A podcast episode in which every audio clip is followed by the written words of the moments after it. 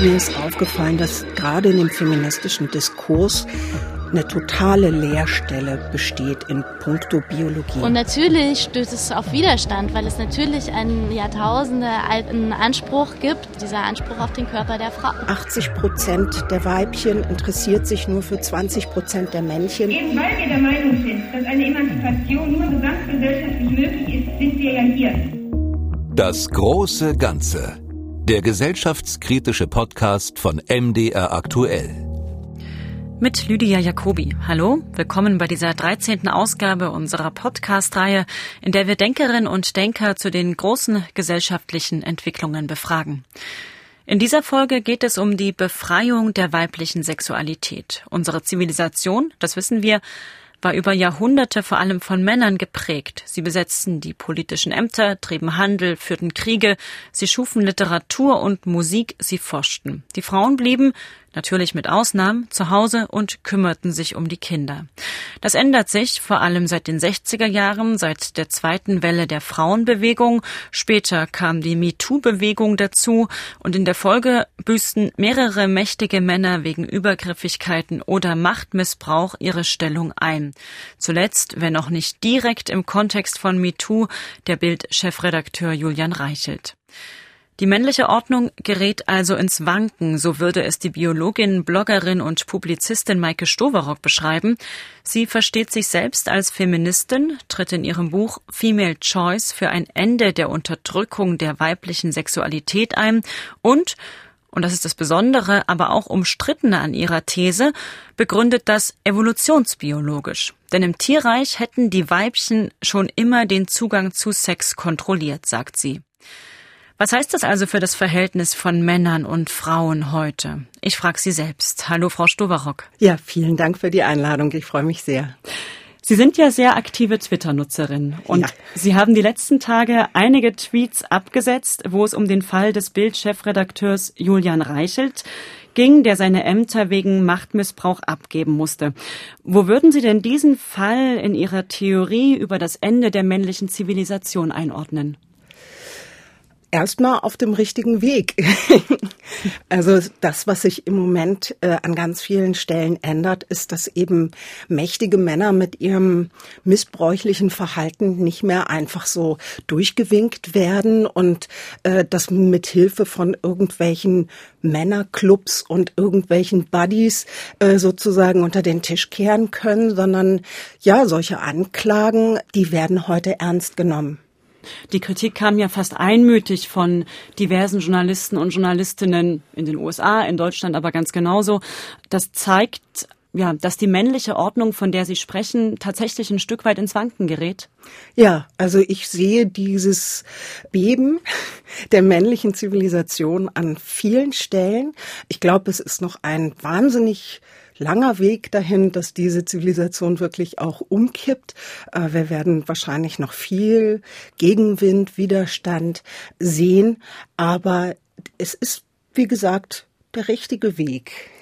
Das, was hier ins Wanken gerät, das ähm, beschreiben Sie auch als Rückkehr zum Female Choice Prinzip, was ja ein Begriff ist, ein Fachbegriff ist, der der Biologie entlehnt ist und das Paarungssystem von äh, vielen Tierarten beschreibt.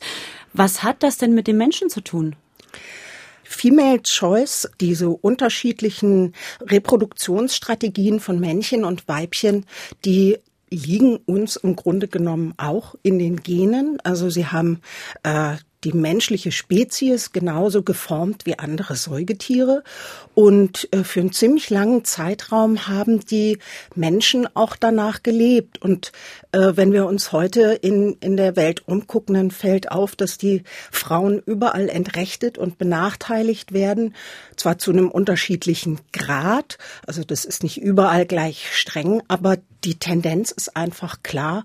Und ich glaube, dass dieses, diese unterdrückerische oder unterdrückende Zivilisation auch dazu diente, das Female Choice Prinzip zu unterdrücken, das eben bedeutet, dass nur die Weibchen die Kontrolle über die Ressource Sex haben.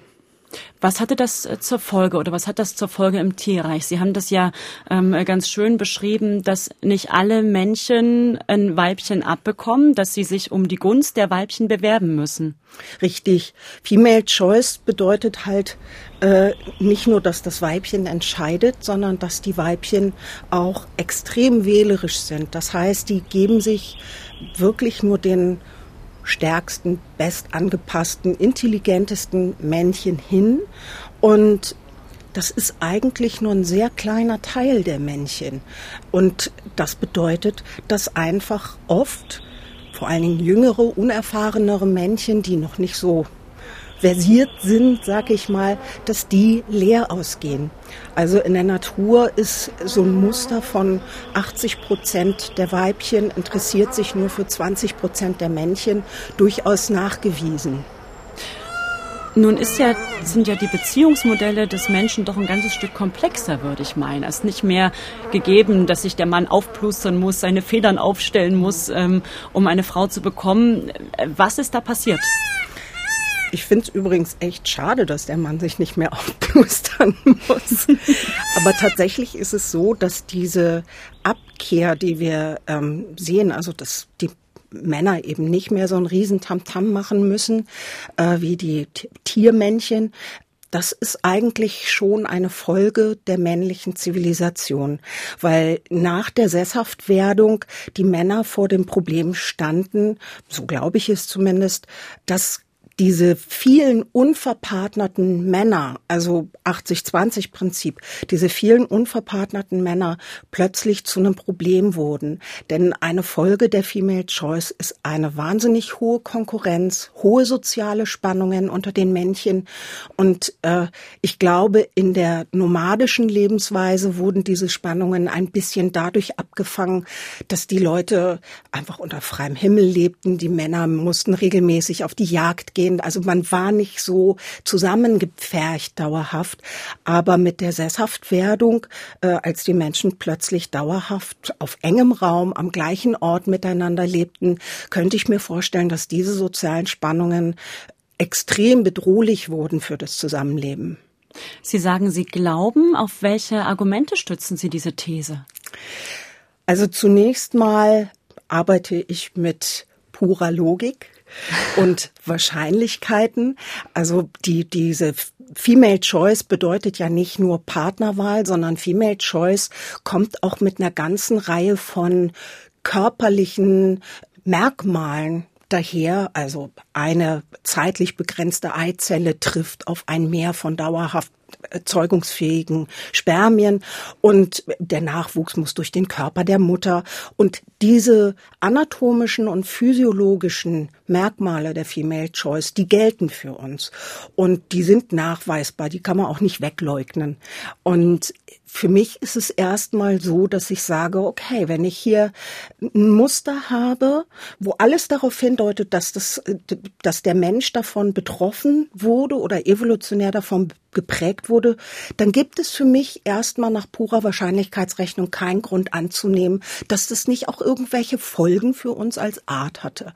Und also diese, dieses logische Wahrscheinlichkeiten gegeneinander abzuwägen, das halte ich für eine völlig legitime Methode. Äh, das bedeutet natürlich nicht, dass alles wahr ist. Die Lebensweise unserer Vorfahren, die ist, da ranken sich zwar tausend von Theorien drum, aber wirklich beweisen, wissen tut man erstaunlich wenig, nicht zuletzt auch deshalb, weil archäologische Funde von Hominiden, äh, also unseren menschlichen Vorfahren, sehr, sehr selten sind. Da gibt's mal einen Zahn und äh, im ganz großen Glücksfall mal ein ganzes Skelett, aber es ist eben nicht so, dass man da alles schön nach, nach Jahreszahlen aufgereiht finden und beweisen kann. An dieser Idee, ähm, Verhalten aus dem Tierreich äh, auf den Menschen zu übertragen, haben sich ja auch schon haben sich manche auch schon die Finger verbrannt. Man könnte jetzt Konrad Lorenz nennen, einer der großen Namen der äh, Evolutionstheorie, der Phänomene aus dem Tierreich eben auf menschliches Verhalten übertragen hat, einzelne Phänomene. Es gibt kaum ein Lebewesen, das in sozialem Verhalten, in persönlicher Freundschaft, in ehelicher Liebe und Treue und Untreue der Wiener Zoologe Konrad Lorenz 1973. Im Verhalten der Eltern zu den Kindern, der Kinder zu den Eltern, so weitgehend analog dem Menschen ist, wie das bei den Gänsen der Fall ist. Warum machen Sie das? Was ist für Sie der besondere Erkenntniswert? Also für mich ist es erstmal wichtig, Biologie wohlgemerkt Biologie und nicht Biologismus, sondern Biologie, biologische Fakten aus dem Giftschränkchen rauszuholen. Wir Menschen sind physische Wesen. Unsere Körper bilden sowas für den, wie den Rahmen für unser kulturelles Tun. Wir können natürlich nur denken und schaffen und schlussfolgern, was unsere Synapsen hergeben. Mhm. Das heißt, wir müssen uns die Synapsen angucken, wenn wir verstehen wollen, warum Menschen sich so oder so verhalten oder an irgendeiner bestimmten Stelle nicht weiterkommen. Ähm, das Problem ist, dass biologische Forschung in der Vergangenheit wahnsinnig häufig von Männern zur Festigung ihrer Macht missbraucht wurde, muss man wirklich so sagen. Und das hat oft nur eine Unterdrückung der Frauen zur Folge gehabt, aber im Extremfall auch zu den ganz schlimmen Verbrechen der Nationalsozialisten geführt. Und ich finde es deshalb durchaus angemessen, bei biologischer Argumentation erstmal kurz durchzuatmen und zu sagen, was passiert jetzt?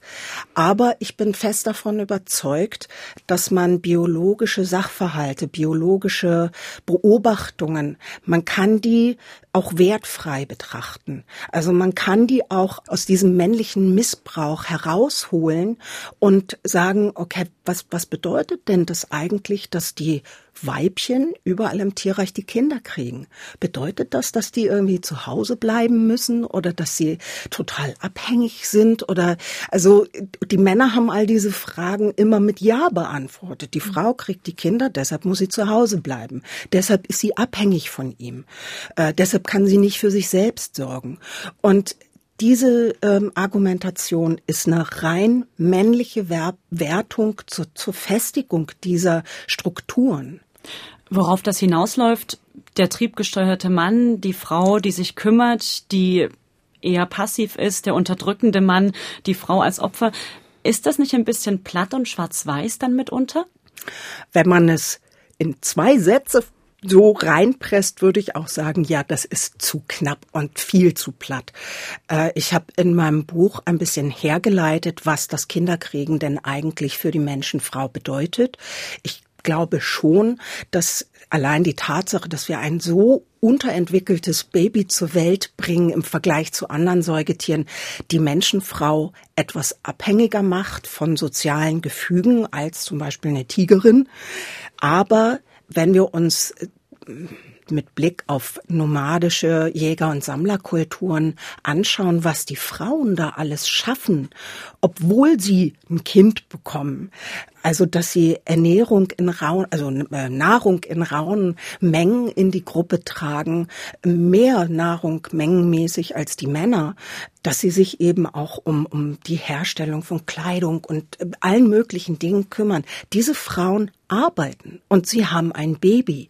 Und das klappt gut nebenbei. Unter anderem auch deshalb, weil diese Frauen in Tragetüchern das Kind wirklich auch dauerhaft, solange es noch ein ganz kleiner Säugling ist, mit sich rumschleppen. Das Baby ist einfach immer dabei. Das heißt, die Frau kann zu jedem Zeitpunkt des Tages das Baby schnell an die Brust legen, dann wird's halt äh, eine halbe Stunde gestillt und dann schiebt es sich wieder sozusagen auf die Rücken auf den Rücken und hat beide Hände frei. Und erst in der sesshaften Zivilisation mit der Entstehung des Privathaushaltes wurde die, die Last der Mutterschaft wirklich nur noch so auf eine Frau und als Vollzeitjob erhöht, kann man sagen. Eben weil wir der Meinung sind, dass eine Emanzipation nur gesamtgesellschaftlich möglich ist, sind wir ja hier. Die Feministin Heike Sander auf dem Kongress des Sozialistischen Deutschen Studentenbundes 1968. Wir müssen hier der Gesamtgesellschaft etwas mehr Frauen als Männer beteiligt sind und finde es nicht unbescheiden, dass wir die sich daraus ergebenden Ansprüche auch einmal anmelden und fordern, dass sie berücksichtigt werden. Sollte dem SDS der Sprung nach vorn zu dieser Einsicht nicht gelingen, dann wären wir allerdings auf einen Machtkampf angewiesen, was eine un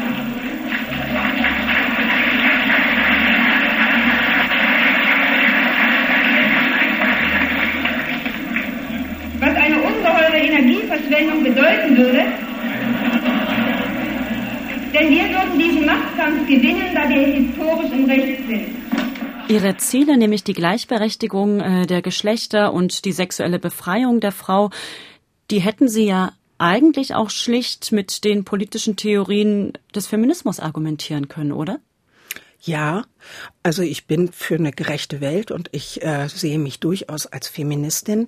Aber mir ist aufgefallen, dass gerade in dem feministischen Diskurs eine totale Leerstelle besteht in puncto Biologie. Ich habe ganz oft in Debatten oder bei Artikeln gedacht, ja, stimmt, stimmt, stimmt, stimmt, aber dann irgendwie gemerkt, die eigentliche Stellschraube, an die man ran müsste, die ist unbekannt oder wird ignoriert oder was auch immer.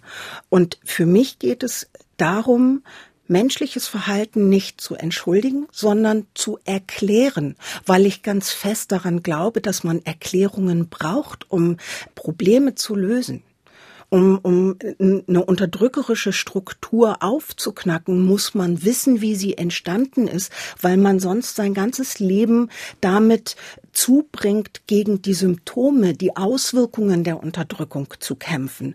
Und mir schwebt gerade auch als Ursachenforscherin eher eine Welt vor, in der wir an den Kern, an die Ursache der Probleme rangehen. Und ich glaube, das ist nur möglich, wenn man diese biologischen Themen einfach auch mit reinnimmt. Wie stehen Sie denn in Ihrer Verteidigung der Biologie zur Debatte um die soziale Konstruiertheit des Geschlechts? Erstmal offen. Also äh, ich finde diese Idee von einem festgelegten und den Weg vorherbestimmenden Geschlecht, die finde ich sehr wenig einleuchtend, so sag ich's mhm. mal, weil eben auch im Tierreich Geschlecht mehr ist. Natürlich ist es so, dass die Evolution ein Fortpflanzungssystem hervorgebracht hat, das tatsächlich auf zwei binären komplementären Geschlechtern beruht. Die sind da, die sind auch nicht weg, wegzuleugnen. Und ich würde einfach auch mal behaupten, die Mehrzahl aller Menschen fühlt sich mit diesem binären Modell auch wohl und, und gut beschrieben. Aber wenn schon im Tierreich so viele Abweichungen auf ganz physischer Ebene von diesem binären Modell da sind, gibt es einfach Tiere, die wechseln das Geschlecht oder die sind zwittrig und entscheiden sich sozusagen im Moment der Paarung dafür, ob sie den männlichen oder weiblichen Part hernehmen wollen. Auch im Erscheinungsbild, es gibt vermännlichte Weibchen und verweiblichte Männchen. Also, Welche Arten sind das zum Beispiel, wenn Sie mal ein, zwei Beispiele nennen können? Also vermännlichte Weibchen finden wir bei den Hyänen. Äh, Hyänenweibchen haben eine penisähnlich vergrößerte Klitoris. Wenn ich mich recht erinnere, haben äh, Wissenschaftler tatsächlich früher gedacht, Hyänen wären alle Männchen, weil auf den ersten Blick von außen gar nicht erkennbar waren, dass es alles Weibchen waren. Und bei den verweiblichten äh, Männchen, da haben wir die Blaukiemenbarsche, die eben sich als Weibchen tarnen, um in die Territorien von so richtig großen Alpha-Macker-Männchen einzudringen und dann heimlich die, äh, die Weibchen mit zu besamen. Ich weiß nicht mehr genau welche Art, aber es ist auch ein Fisch gewesen. Da ist es so, wenn der Fischschwarm, wenn das Männchen an der Spitze des Fischschwarms stirbt, dann übernimmt das nächstgrößere Weibchen einfach diese Rolle des Alpha-Männchens und wird dann auch zu einem Männchen. Und das wäre Ihr Argument dafür, dass wir auch als Menschen unsere Geschlechter nicht so starr denken müssen. Auf jeden Fall, auf jeden Fall. Nur weil das Binäre der häufigste Fall ist in der Natur, bedeutet das nicht, dass es der einzige Fall ist oder der einzige zulässige Fall. Für mich ist eine, äh, gehört zu einer geschlechtergerechten Gesellschaft eindeutig auch, dass Rechte von LGBTQ-Menschen einfach viel mehr mit einbezogen werden, dass wir eine viel höhere Toleranz Toleranz für abweichende Geschlechtsidentitäten entwickeln. Ganz klar. Hm. Um zu dem Female Choice Prinzip zurückzukehren und der Idee, dass es auch in unserer Gesellschaft ähm, zurückkehrt über Emanzipation und über Liberalisierung der Gesellschaft, ist ja eine Schlussfolgerung, dass dann auch unter Menschen womöglich bloß noch, äh, wie sagen Sie es, 20 Prozent der Männchen von 80 Prozent der Frauen akzeptiert werden. Viele Männer also ohne Sexualpartnerin bleiben. Was hat das denn für Folgen für die Gesellschaft? Ich glaube, es hätte sehr dramatische Folgen für die Gesellschaft. Unverpartnerte oder sexlose Männer machen bereits heute große Probleme. Wir kennen den Begriff äh, der Incels aus vor allen Dingen Internetdebatten. Der Involuntary Celibates, also. Ganz genau. Unfreiwillig sexlos lebende Männer. Und wir sehen an dieser Gruppe, was für einen Hass und Neid und wie starke Rachegefühle diese Männer ähm, nicht nur gegenüber Frauen, sondern gegenüber dem ganzen System entwickeln. Und diese Incels, die sind zwar im Individu Individualfall sogar auch gewaltbereit. Wir sehen heute schon Amokläufe, School-Shootings, die sich vor allen Dingen gegen junge Mädchen und Frauen richten.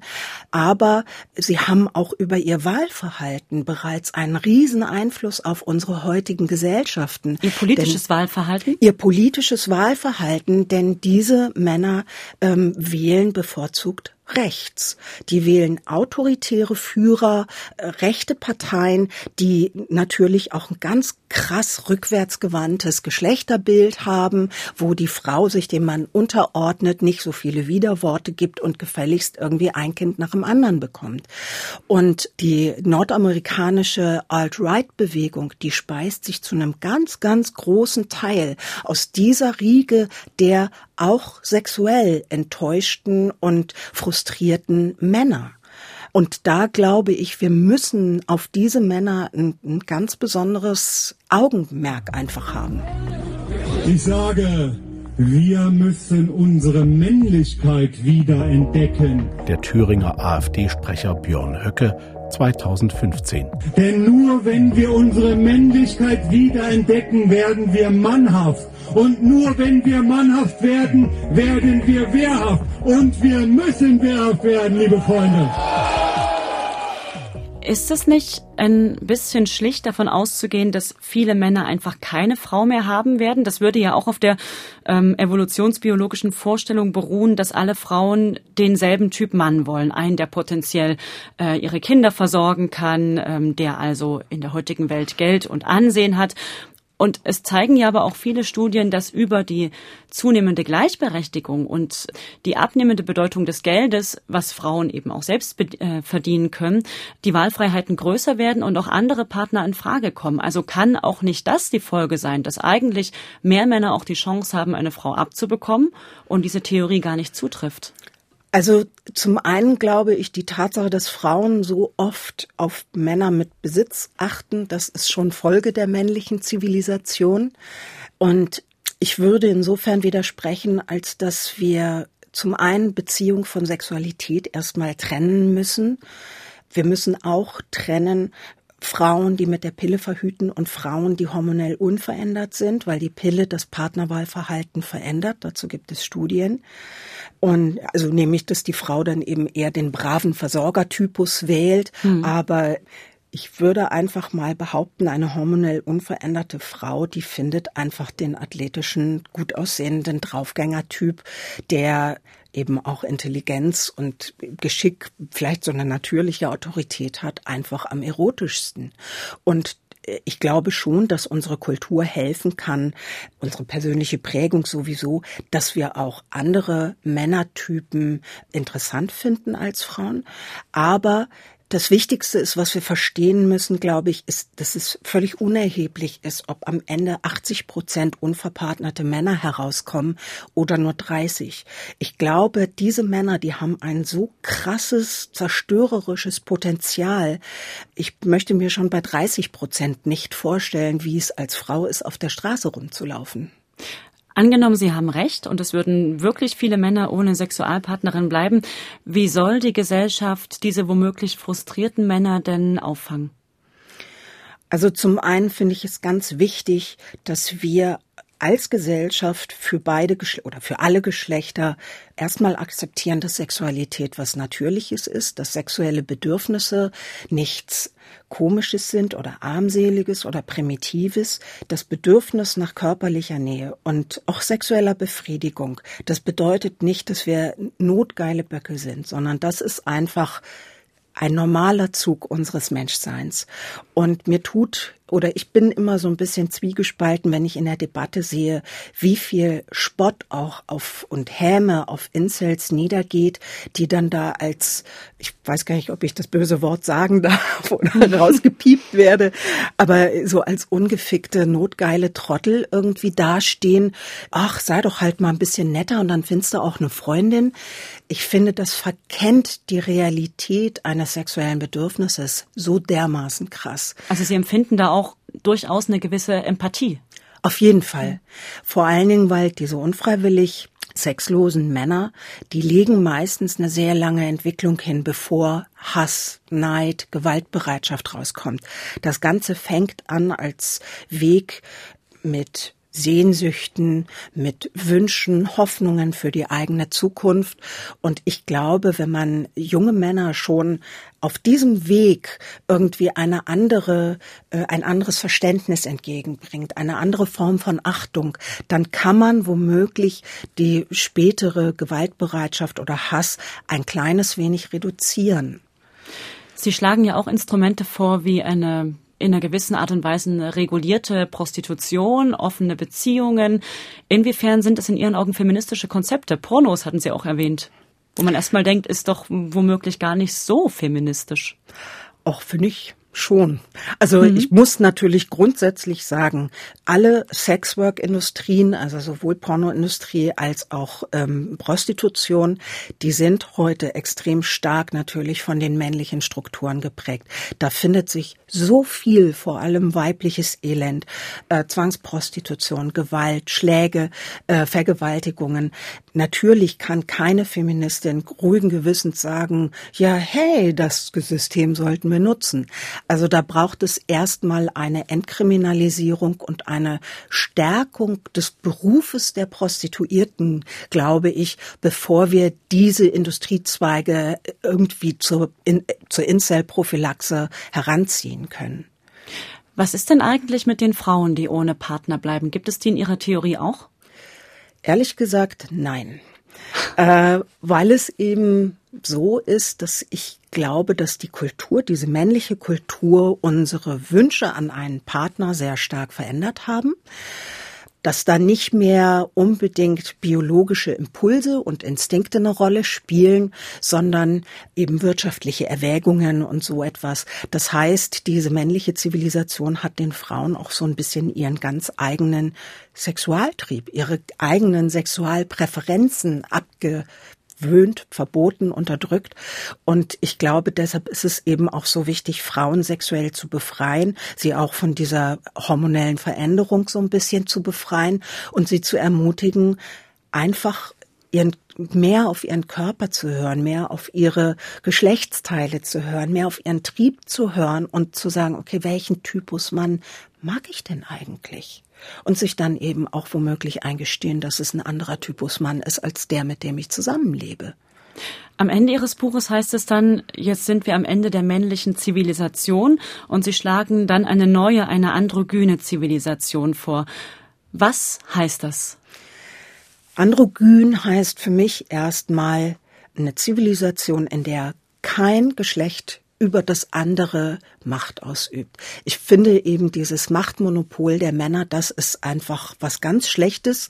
Und in der Folge äh, wünsche ich mir eben auch nicht, dass die Frauen das Machtmonopol über Männer ausüben. Also Matriarchat ist für mich keine keine Alternative. Ich möchte einfach, dass wir eine Zivilisation gestalten, in der die menschliche Vielfalt, nicht nur die Geschlechtervielfalt, sondern eben auch Alte und Junge und Menschen mit Behinderungen und so weiter, wo sich jeder dem Anteil an der Bevölkerung gemäß mit einbringen kann. Und wo eben die Bedürfnisse auch dieser ganzen Unterschiedlichkeit, dieser ganzen unterschiedlichen Bevölkerungsgruppen gleichermaßen Berücksichtigung finden. Und natürlich funktioniert das nach meiner Überzeugung nur in einer Mehrheitsgesellschaft. Wir, wir müssen irgendwie sowas wie einen gemeinsamen Konsens haben und der richtet sich seit jeher immer nach der, nach dem häufigsten Fall. Aber wir dürfen andere Fälle eben nicht komplett exklusiv behandeln und ausschließen aus zivilisatorischen Vorgängen, sondern eben mit einbeziehen. Frau Stoberock, vielen Dank. Ich danke Ihnen. Das große Ganze. Den gesellschaftskritischen Podcast von MDR Aktuell gibt es zweimal im Monat auf mdraktuell.de, in der ARD Audiothek, bei YouTube und überall, wo es Podcasts gibt.